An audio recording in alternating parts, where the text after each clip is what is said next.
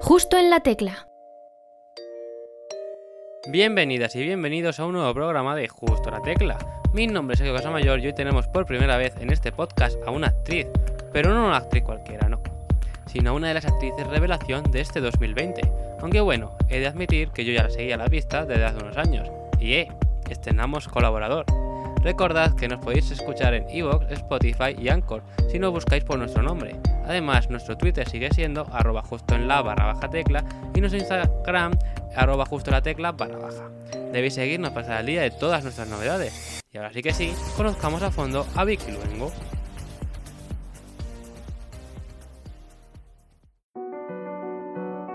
Justo en la tecla. Por fin, hoy tenemos con nosotros la primera entrevista a una actriz y esperamos que no sea la última. Una actriz mallorquina que vivió una noche de invierno en Barcelona. Que sepamos, aún no es madre, aunque este año la hayamos visto embarazada. Pero no es ningún secreto de Estado que se merece todos los premios posibles por haber interpretado a Laia Urquijo. Bienvenida Vicky Luengo. Antes de nada, enhorabuena por tu interpretación en Antidisturbios. Muchas gracias. ¿Algo que añadir a tu presentación? ¿Algo que quieras comentarnos? No, no, me ha parecido perfecta. Me ha parecido estupenda, muy original. Bueno, eh, actualmente la mayoría de la gente te conocemos como Vicky Luengo, pero tu, tus comienzos como actriz fueron llamándote Victoria Luengo. ¿Por qué te decidiste cambiar el nombre al final? Pues no lo sé, la verdad. Pues supongo que Victoria, cuando yo empecé, era como un nombre muy grande para una, para una actriz y pensé, o sea, para una niña como era yo, quiero decir, era como Victoria me sonaba como demasiado señorial. Entonces dije, pues lo cambio y como mis amigos me llamaban Vicky, pues me acabé llamando así. Y sin más, no hay, no hay ninguna razón así como muy especial, la verdad. ¿Y en qué momento decidiste que querías ser actriz? Eh, pues la verdad es que pues desde siempre lo he sabido un poco, o sea, no, no relaciono esa decisión a un hecho concreto de mi vida, ni, ni haber visto una película, no, no, la verdad es que desde siempre, pues no sé por qué, porque tampoco tengo familia que se dedique a esto ni nada, pero, pero desde siempre he querido, he querido hacerlo y, mi madre siempre me ha apoyado, así que siempre, no sé, siempre lo he querido. O sea, si siempre lo has querido, pues al fin y al cabo, pues, pues me alegro que hayas conseguido tu sueño en este caso. Muchas gracias. y, también, aparte de actriz, también, bueno, te hemos visto como presentadora en algunos premios, ¿no? Los premios Gaudí, has sido presentadora varios años. ¿Te gustaría presentar algún formato televisivo? No, la verdad es que no, no especialmente, no es una cosa que yo tenga en la cabeza, o sea, luego nunca digas nunca porque nunca se sabe lo que puede pasar y lo que y todo cambia mucho, pero de momento no es algo que yo tenga en mente, la verdad. O sea, de momento presentadora no. No, nunca lo había pensado. Bueno, también has hecho teatro, aparte de televisión, teatro, cine y cortos. ¿En qué te sientes más cómoda? Pues en todo, no sé, depende del momento. A mí me gusta mucho hacer teatro, eh, porque bueno, porque tengo un vínculo especial con, esa, con eso y, no quiero dejar de hacerlo, pero hacer cine me apasiona, todo, todo. La verdad es que lo que creo que diferencia en lo que te sientes más cómoda es que el proyecto te guste. Cuando el proyecto te gusta, da igual si es un corto, o es una peli, o es una serie. A mí al menos me da un poco igual. Así que de momento, pues no, no te decantas por uno o por otro. No, de momento no. Y de todos los proyectos que has hecho a lo largo de tu carrera, eh, uno que recuerdes con, eh, con, especial cariño. Pues a ver, aparte de antidisturbios, que obviamente ha sido algo para mí, em, a lo mejor te diría una función de teatro que hice en la Sala Beckett de Barcelona y luego vinimos aquí al Valle Inclán en Madrid. Em, que se llamaba Como una perra en un descampado, dirigida por Sergi Belbel, que escribió Claudia Sedó y hablaba de la muerte perinatal y fue un proyecto muy especial para mí. ¿Y esa obra de teatro cuánto tiempo estuviste haciéndola? Pues bastante, porque estuvimos en la sala Beckett para el Festival Grec, eh, luego hicimos, eh, bueno, luego eh, vinimos aquí al Valle Inclán. Ellos hicieron una segunda temporada donde yo no pude estar precisamente porque estaba rodando antidisturbios. Y luego vinimos aquí al Valle Inclán otra vez y estuvimos, no sé, un mes, dos, que ya no me acuerdo, dos, tres semanas, no me acuerdo. Así que ha sido recientemente, ¿no? Sí, esto fue en enero, este enero. Y a lo largo de toda tu carrera, bueno, has hecho pues eh, teatro, cine y demás, ¿cuál ha sido el mejor consejo que has recibido? El mejor consejo que he recibido.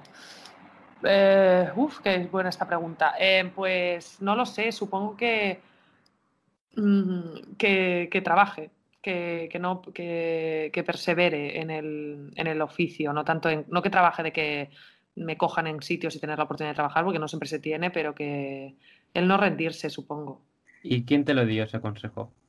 Pues la verdad es que te lo dice bastante gente, sobre todo la gente que lleva mucho tiempo en la profesión y que es una profesión muy dura, pero que, que, hay que perseverar. Pues la verdad es que no te diría alguien concreto, pero es una cosa que, se, que he escuchado bastantes veces. Seguro que a lo largo de tu carrera ha habido algún mensaje de algún fan, algún conocido que te haya impactado. ¿Algún fan que me haya impactado? Pues mira, hubo hace mucho tiempo una chica me hizo un vídeo en YouTube, o sea, como un vídeo em, que era muy raro porque era como mi cara puesta en un muñeco de South Park y eso era muy raro. y, además el muñeco como que acababa explotando, me parece, o algo así. Me lo tomé como una cosa un poco rara, porque era como, se suponía que era una persona que admiraba mi trabajo, pero el muñeco acababa explotando. Entonces me, perturbó un poco, la verdad. ¿Y algún mensaje así más especial en este caso, menos perturbador como este? Bueno, pues la gente, por ejemplo, cuando hacía la función de, la, de esta que te he dicho de la perra en un descampado, hubo mucha gente que había sufrido la muerte perinatal de un bebé y, me dijo, y se acercaba para decirme como que le había ayudado mucho eh, ver la función a, superar, bueno, a superar, no porque no se supera nunca esto, pero a, enfrentarse con un poco más de luz a ese dolor. Y eso era muy bonito. Es la verdad es que sí, seguro que algún mensaje de algún familiar o amigo que hace mucho tiempo que no hablabas con ellos y de repente también han visto tu trabajo y te han dicho algo. ¿Te ha llegado a ocurrir? Sí, sí, sí, ahora con antidisturbios pues algún primo así que hace mucho que no veo o algún... Sí, sí, la verdad es que me hace ilusión cuando ves que a través del trabajo también puedes llegar a tener contacto otra vez con, gente que hacía mucho que no hablabas. Eso siempre es bonito, la verdad. Sí, esos mensajes siempre emocionan como, mira, me, me sigue la pista, ¿no? Después de tanto tiempo. ¿Y si tú fueras? Si tú fueras directora de casting de una serie familiar que vas a protagonizar, ¿a qué actores y actrices pondrías como tus padres, tu hermano, tu hermana y tu pareja? Uh, a ver, como mi madre de una comedia familiar. Una serie familiar, pues no sé, estilo Cuéntame o... Ah, pues, puede ser un drama también, o sea, no... Vale, pues mira, pues mira, pues yo qué sé, te diría, es que hay muchos, elegir a uno es muy complicado. A ver, a lo mejor de mi madre, pues te podría decir eh, Elvira Mínguez o Susi Sánchez, por ejemplo. Eh, de mi padre, pues, madre mía, qué complicada esta pregunta. De mi padre, pues podría poner, eh, mira, te diré Javier Cámara, porque lo vi ayer en Sentimental y me gustó mucho. ¿Qué más, has dicho? ¿Hermano? ¿Hermano y hermana? Pues de mi hermana pondría Iria del Río, que es una actriz que sale en Antidisturbios también y es mi compañera de piso y me gusta mucho. Luego de hermano pondría a Eneco Sagardoy, porque también me gusta mucho como actor y, y, mira, y es, me parece muy divertido, me río mucho con él. ¿Y qué más de novio me has dicho? Tu pareja. Now Albet, es ah. un actor que acaba de dirigir en Escenario Cero y sale también en una de las piezas, que es Mamón y tal, pues a él le pondría. ¿Ya has llegado a trabajar con alguno de ellos? Bueno, no, Javier Cámara no, con Elvira Mínguez sí que he trabajado, con Susi Sánchez también, no directamente, pero la peli que acabo de grabar hace de mí de mayor. Em, con Iria pues no he trabajado porque en Antidisturbios estábamos en el mismo proyecto, pero no coincidíamos en secuencias y con Nao he trabajado en el teatro. Mm, has ido cogiendo un poco de todo, ¿no? De gente con la que has trabajado y con gente con la que te gustaría trabajar. Exacto. Bueno, pues aquí tenemos un casting perfecto para una serie, a ver si a alguien se le ocurre algo escuchando esta entrevista. Y dice, ah, pues mira, esta serie podría, podría funcionar. Bueno, pues terminando ya con esta sección, seguimos con más preguntas. Porque ¿tienes algún talento oculto? ¿Algún talento oculto? No. no, la verdad es que me encantaría como tocar un instrumento o saber cantar muy bien, pero ahora que así, pues no, no se me ocurre. Un talento oculto no se me ocurre. No. No sé, a lo mejor es capaz de hacer cosas que nadie más sabe hacer en tu familia, por ejemplo, no sé.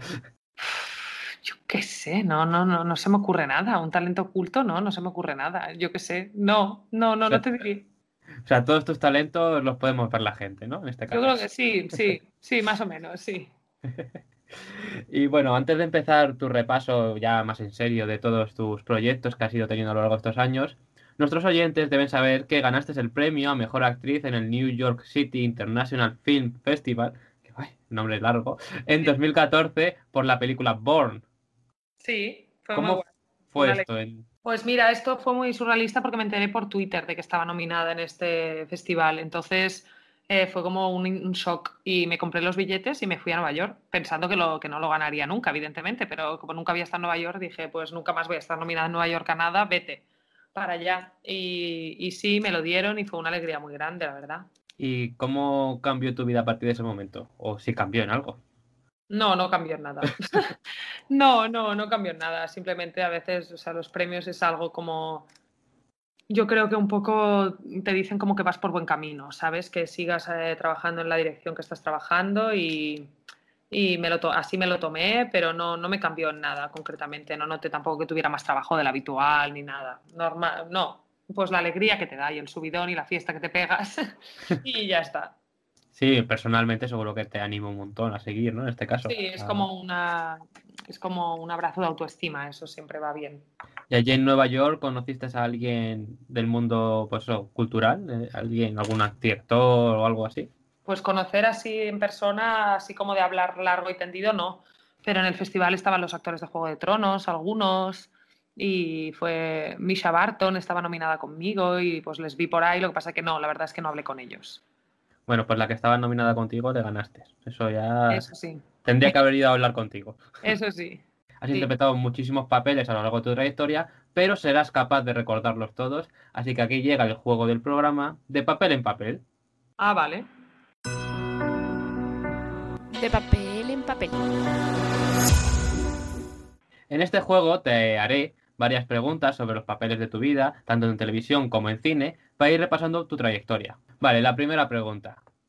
Según IMDB, tu primer papel fue en la TV movie Rumors, Sí, en la que hacías un papel de extra, en concreto de adolescente 2. sí. Pero ¿con quién compartías reparto en esta película? Te voy a dar cuatro opciones y tú tendrás que decirme. Vale. cuál.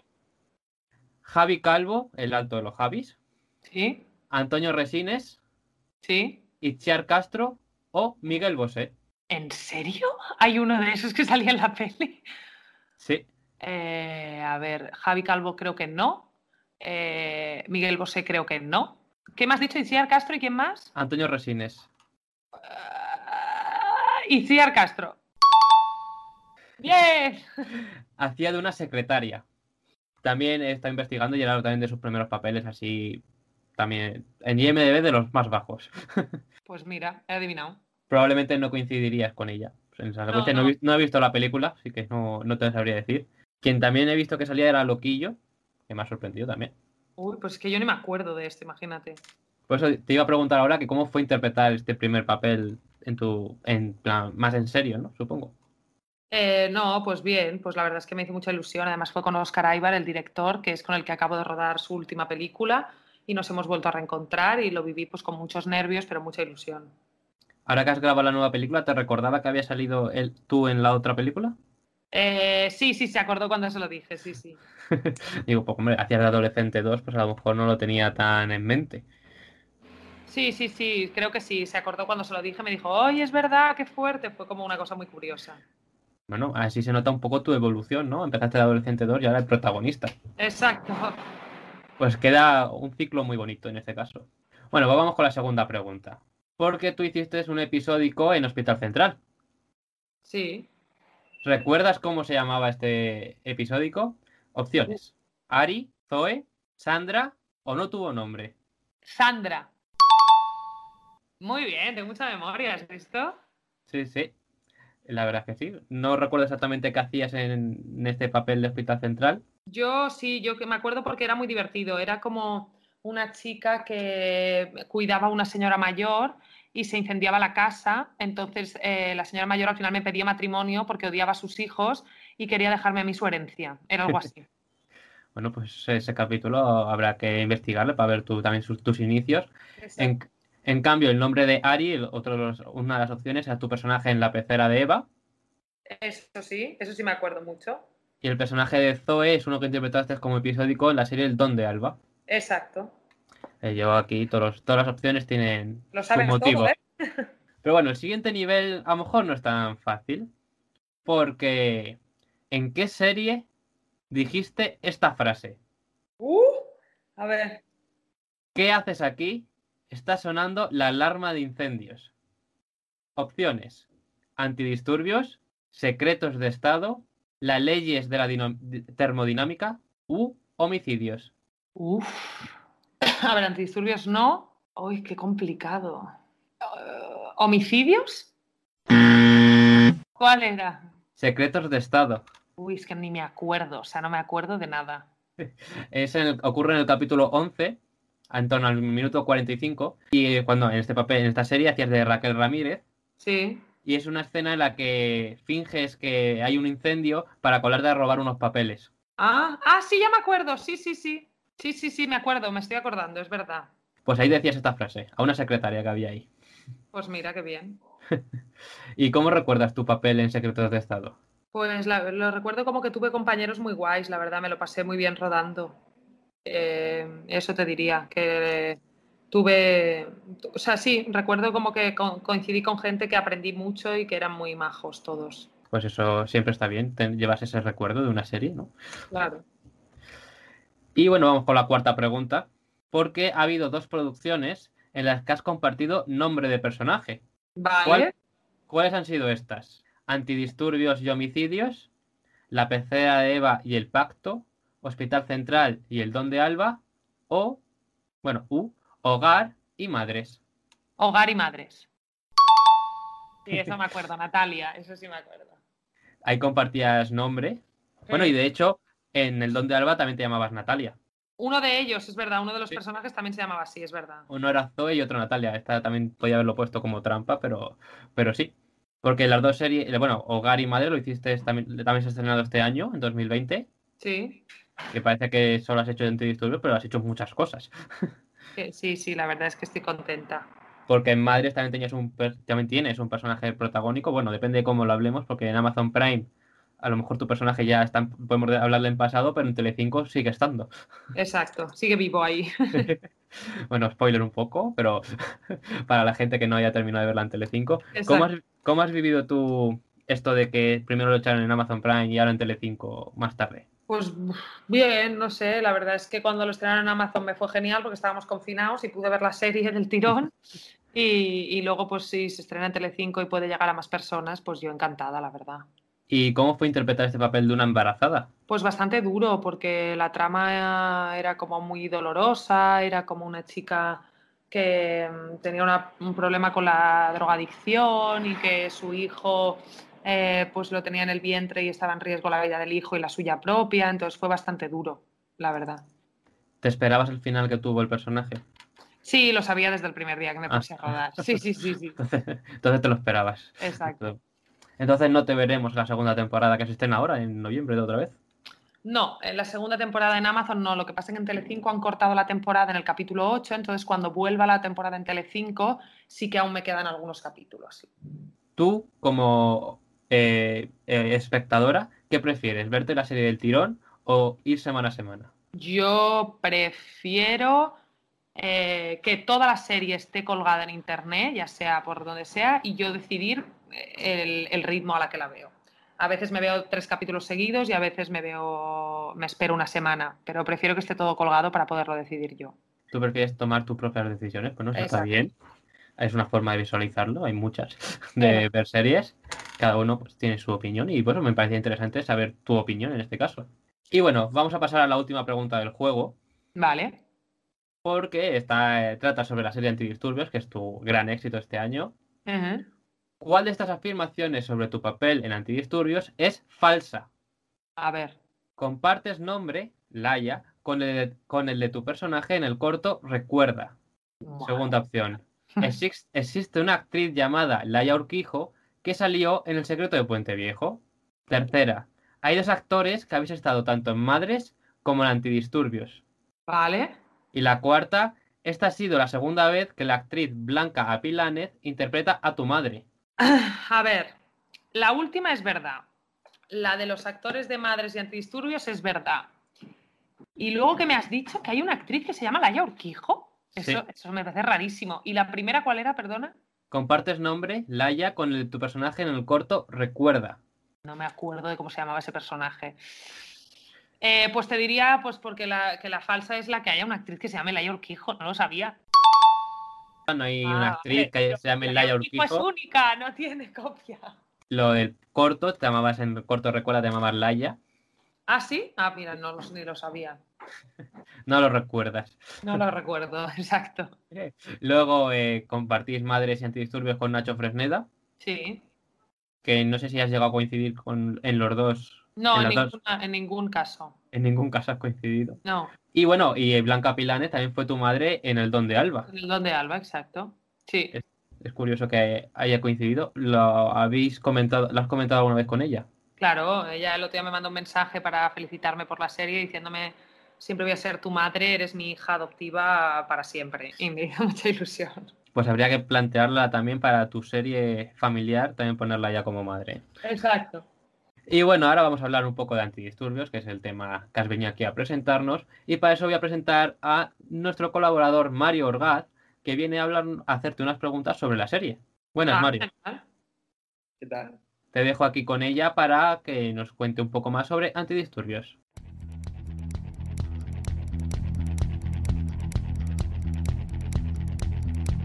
Terapia con Mario. Y hoy ponemos en terapia la serie Antidisturbios. Bueno, pues Antidisturbios es una, una serie creada por Isabel Peña y Rodrigo Sorogoyen, que está disponible en Movistar desde este 16 de octubre y que, bueno, está considerándose actualmente de lo mejor del año, está teniendo unas críticas espectaculares y, bueno, para empezar, eh, ¿te esperabas tú esta repercusión que está teniendo la serie cuando empezaste a trabajar en ella? Eh, pues no, la verdad es que no, hombre, yo esperaba que gustara porque al final cuando te recibes un guion así tan bueno y que está escrito y dirigido por quien está, pues sabes que una garantía de calidad va a tener. Pero la repercusión nunca te la esperas y la verdad es que estoy muy sorprendida y muy agradecida. El papel de Laia Urquijo, el que interpretas, es, podría decirse, el papel protagonista. Eh, ¿Cómo fue el proceso de casting por el que pasaste para, para que te eligieran como Laia? Pues, eh, pues fue un proceso de casting normal, más largo de lo habitual, porque Rodrigo me hizo una primera prueba que estuve como tres horas y media, cuatro, hablando con él y probando secuencias. Luego pasó un mes sin decirme nada, al cabo del mes me volvieron a llamar, volví a hacer otra prueba de otras tres horas. Luego pasaron dos semanas y me llamó para tener una reunión personal conmigo. Comimos, charlamos un poco y luego ya me llamó para decirme que sí. Durante el proceso que, que fue largo, ¿eras optimista o, o lo veías complicado? Pues eh, al principio muy complicado y luego, pues evidentemente a medida que iban pasando los días y iba viendo que, que no llegaba el no, pues iba siendo más optimista. Pues, hablando de un director como es Rodrigo Sorogoyen, que tiene un estilo tan propio y una forma de grabar tan, tan marcada, eh, ¿cómo es trabajar con él? ¿Has notado algo así peculiar o especial? Bueno, sí, es eh, una persona con una sensibilidad eh, y un talento abrumadores, o sea, y, ha sido maravilloso, es un lujo trabajar con él porque es un director que te hace sentir muchísima confianza, muchísima libertad, que te da muchas salas para que tú propongas, para que tú hagas lo que te sale, eh, sabe muy, tiene muy claro lo que quiere, entonces te ayuda mucho a, a llegar allí. Eh, ha sido una maravilla, he aprendido muchísimo, le admiro muchísimo y le estoy muy agradecida. Entiendo entonces que si te volviera a llamar para otro papel, irías. Totalmente con los ojos cerrados. Eh, eh, bueno, en relación con, con, el estilo de Sorogoyen, hay muchísimos planos secuencias o escenas muy, con coreografías muy complicadas a lo largo de la serie. Tú en concreto protagonizas una que es bastante espectacular en el último episodio. Eh, ¿Cómo es rodar una escena así, que es tan intensa, tan complicada, con todo tan medido, sabiendo que siendo una toma larga, eh, cualquier error puede complicarlo todo? Bueno, pues yo intento no pensarlo mucho, la verdad, porque si lo piensas mucho me da tanto agobio que me acabo equivocando o, no me sale lo que quiero que me salga. No, pues es, es, muy estimulante, la verdad. Para mí estas secuencias son muy divertidas de rodar porque acaban suponiendo un reto muy grande y, y las disfruto mucho. Se necesita mucha concentración y tal, pero cuando en este caso todo el equipo estaba muy concentrado y fue muy fácil hacerlo. ¿Es para ti tu mejor escena de la serie o consideras otra? No, no, no, me costaría mucho elegirte una, pero no, no te elegiría esa. No, estaría más mmm, hacia los interrogatorios del capítulo 4, la escena de la secuencia del trivial. A lo mejor elegiría más estas que la del final. La última secuencia con Revilla dentro del coche, pues esas serían tres firmes candidatas. buenas las tres. Eh, tú interpretas a Laia Urquijo, que es una trabajadora de la Unidad de Asuntos Internos que investiga el caso de Jamie Adichie y de los antidisturbios que están involucrados en él. Eh, ¿Cómo te preparas un papel así? ¿Qué ha sido lo que más te ha sorprendido al documentarte? ¿Has hablado con algún empleado real de la unidad? Eh, sí, pues a ver, lo primero que hice pues es leerme el guion mucho, hablar mucho con Rodrigo y con Isabel de lo que querían transmitir y todo, y luego pues sí, pues estuve leyendo un libro que se llama Asuntos Internos, escrito por Jorge Cabezas, que es eh, un periodista que hablaba mucho de, ensayista que hablaba mucho de, casos reales de corrupción, eh, que ha tenido que tratar asuntos internos tanto de la Guardia Civil como de la Policía Nacional en España. Luego conseguí reunirme con una persona que trabaja en asuntos internos y me contó un poco cómo era su día a día. Eh, y, pues eso, es un poco, y ensayar mucho con Rodrigo. ¿Qué opinas de, de Laia como, personaje? Es un, personaje muy, con mucho carácter que, que, se atreve a cualquier cosa con tal de conseguir sus objetivos eh, y es difícil de, encasillar en como bueno o malo, aunque sus intenciones son las mejores. Eh, ¿Crees que tienes algo en común con ella? Sí, bastantes cosas, sí. Me gusta mucho su pasión por el trabajo, que es algo que yo también tengo. Eh, a lo mejor eso como bueno y a lo mejor como cosa un poco más mala te diría que su exceso de control y de necesidad de tenerlo todo controlado, a veces yo peco un poco de eso también. Bueno, hablando de, de Laia, eh, toma algunas decisiones bastante cuestionables a lo largo de la serie para, pues, con el objetivo de cumplir lo que, lo que ella cree que es lo correcto, pero ninguna es tan arriesgada como la del último episodio, la que comentabas en el coche con, con Revilla. Sí. ¿Crees lo correcto? ¿Tú habrías hecho lo mismo en su situación? Mm, no lo sé creo que eh, decidir cuando una cosa es correcta o no correcta es demasiado amplio. Creo que depende un poco de la, situación y, supongo y creo y afirmo, vamos, no, no supongo, sé que para Laia Urquijo esa es la mejor opción en ese momento y por eso lo hace. Que no es una decisión, o sea, que es algo que está pensado, ¿sabes? Y que si ella considera en ese momento que es lo mejor, pues em, es porque para ella es lo correcto en ese momento. Entonces, ¿tú habrías hecho lo mismo? Eh, es que no lo sé, porque yo no sé, nunca me he visto en la cosa de tener que de llevar un caso policial y tal. Pero vamos, te puedo decir que a veces he podido traicionarme a mí misma para llegar a conseguir cosas, sí, por supuesto. Creo que es humano. Sí. Eh, bueno, entre escenas de tanta tensión, con personajes tan grises, eh, sucesos tan turbios y un pesimismo general que, se puede ver en la serie, eh, ¿Ha habido algún momento o alguna anécdota divertida durante el rodaje de la que guardes un recuerdo especialmente bueno? Madre mía, pues no lo sé. Es que pasaron cosas muy bonitas. Fue un. Vivimos. estaba agotada, fue muy cansado, pero la verdad es que fue muy, muy bonito de rodar y. No, no, no, no te sé decir. Es una cosa graciosa, no te sabría decir. Sí, pues alguna anécdota, algo que recuerdes, que tengas buen recuerdo de ella. Pues mira, la, escena del trivial la recuerdo con mucho cariño, el día ese de rodaje, porque tuvimos la suerte de poder estar toda una noche para rodar esa secuencia y, y lo pasé muy bien y eso, el trivial, el día del trivial a lo mejor es uno de los recuerdos más bonitos así de días de rodaje. Y también todas las secuencias en Casa Laya, todo lo que grabé en mi casa también fue muy bonito de rodar, porque Jaume Madaula, que es el actor que hace de mi novio, era, es amigo mío, le conozco hace mucho tiempo, entonces fue muy lindo compartir eso con él. Se nota, la, química se nota. Qué bien. Eh, ¿Cómo de real crees, lo, crees que es lo que cuentan antidisturbios? ¿Cómo de real? Bueno, pues, la, pues de real nada, o sea, te quiero decir, al final es una ficción que se ha escrito como ficción y entonces de realidad no tiene nada, tiene eh, que se acerca a los hechos que muchas veces ocurren y que están ocurriendo en nuestro país, por supuesto, que habla de temas de rabiosa actualidad, por supuesto también, de real, pues nada, porque son personajes escritos de ficción, la Urquijo no existe, ninguno de los antidisturbios existe como tal, ni han copiado ninguna vida, ni ninguna cosa concreta de ninguna persona que exista en la vida real. Entonces, lo que tiene de real, yo creo, es eh, los hechos que ocurren y, que se acercan mucho a acontecimientos que han ocurrido en nuestro país. Eh, y como espectador tú los puedes linkar y puedes ver semejanzas, pero de real, pues nada.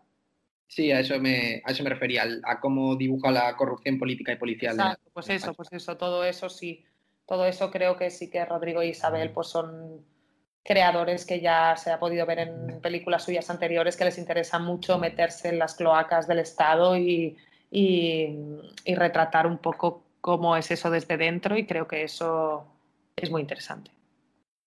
Y ya por último, eh, Antidisturbios es una serie que tiene una producción espectacular, casi más cercana a lo que es lo cinematográfico.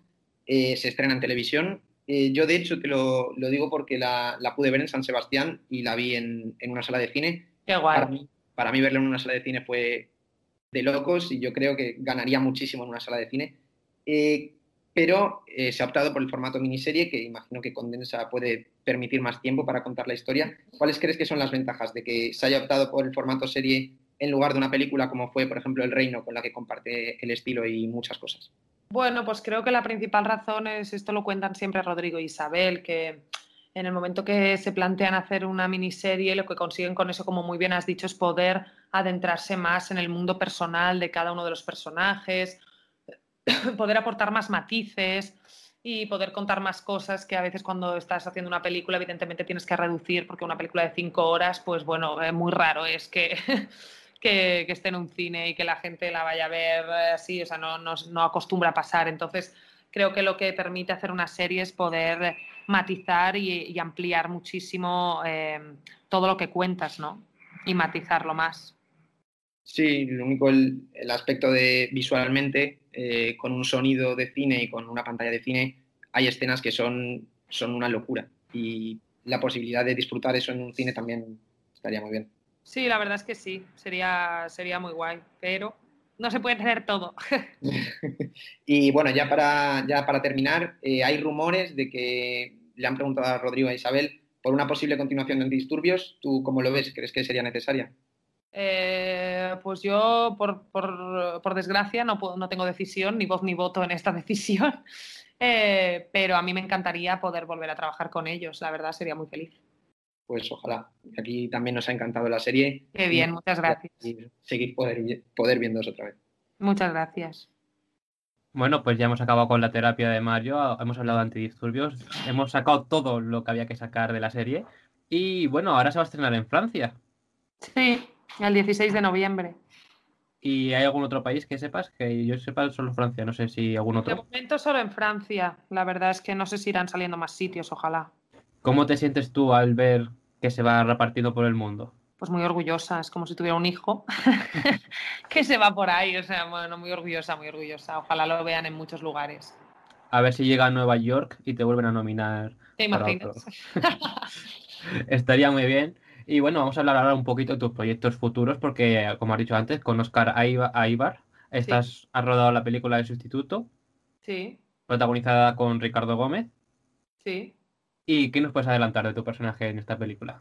Pues mi personaje en esta película se llama Eva, es una doctora de, que trabaja en el hospital de Denia, que va a conocer al personaje de Andrés Expósito, que es el de Ricardo Gómez, y se va a ver involucrada un poco sin querer en su investigación policial porque la peli es un thriller policíaco, y van a vivir una historia de amor también. Eso es lo que os puedo decir.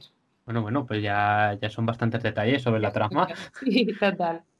Y bueno, has terminado de rodarla hace poquito. Sí, hace, pues el viernes, terminé, el viernes pasado. ¿Sufrió algún retraso por el COVID o estaba planeado ya que fuera...? No, está... Bueno, sí, se tenía que rodar antes, pero luego una vez ya se consiguió empezar, la verdad es que hemos tenido mucha suerte, no hemos tenido ni un positivo durante siete semanas y tal, así que ha sido una suerte, la verdad. ¿Y cómo es hacer un rodaje en época COVID? Eh, pues más tenso que lo normal. O sea, normalmente si un rodaje ya es eh, muy complicado de que todo salga bien por el tema pues, de localizaciones, de, de, ¿qué te diría yo?, de meteorología, de cuadrar las agendas de los actores y todo ya normalmente es complicado, pues con COVID, imagínate, me parece que hay incluso un plan de rodaje normal y un plan de rodaje de COVID por si pasa algo, o sea, imagínate tú el show. Bastante drama. Y bueno, una pregunta por curiosidad, porque compartes pantalla en la película con Ricardo Gómez. Sí. ¿Tú veías Cuéntame de pequeña y le veías a él de chiquitín? No, la verdad es que no vi nunca Cuéntame. No lo he visto nunca. Siempre me lo reprocha, pero de momento no lo he visto nunca. Yo a Ricardo le conozco desde hace mucho tiempo, eh, pero la verdad es que, que no, no he visto Cuéntame. La serie no la he visto. ¿Y, ¿Y qué otros proyectos tienes en mente ahora mismo que puedas adelantarnos? Pues yo voy a empezar a ensayar ahora en 19 días más o menos con Andrés Lima, eh, una función de teatro que se va a llamar Principiantes o de qué hablamos cuando hablamos de amor. Y, y, la hago con Javi Gutiérrez, con Dani Pérez Prada, con Mónica Regueiro y tengo muchas ganas, la verdad, porque es un texto que me gusta mucho que ha adaptado Juan Cabestani. Pues estaremos también atentos a este nuevo proyecto que nos comentas.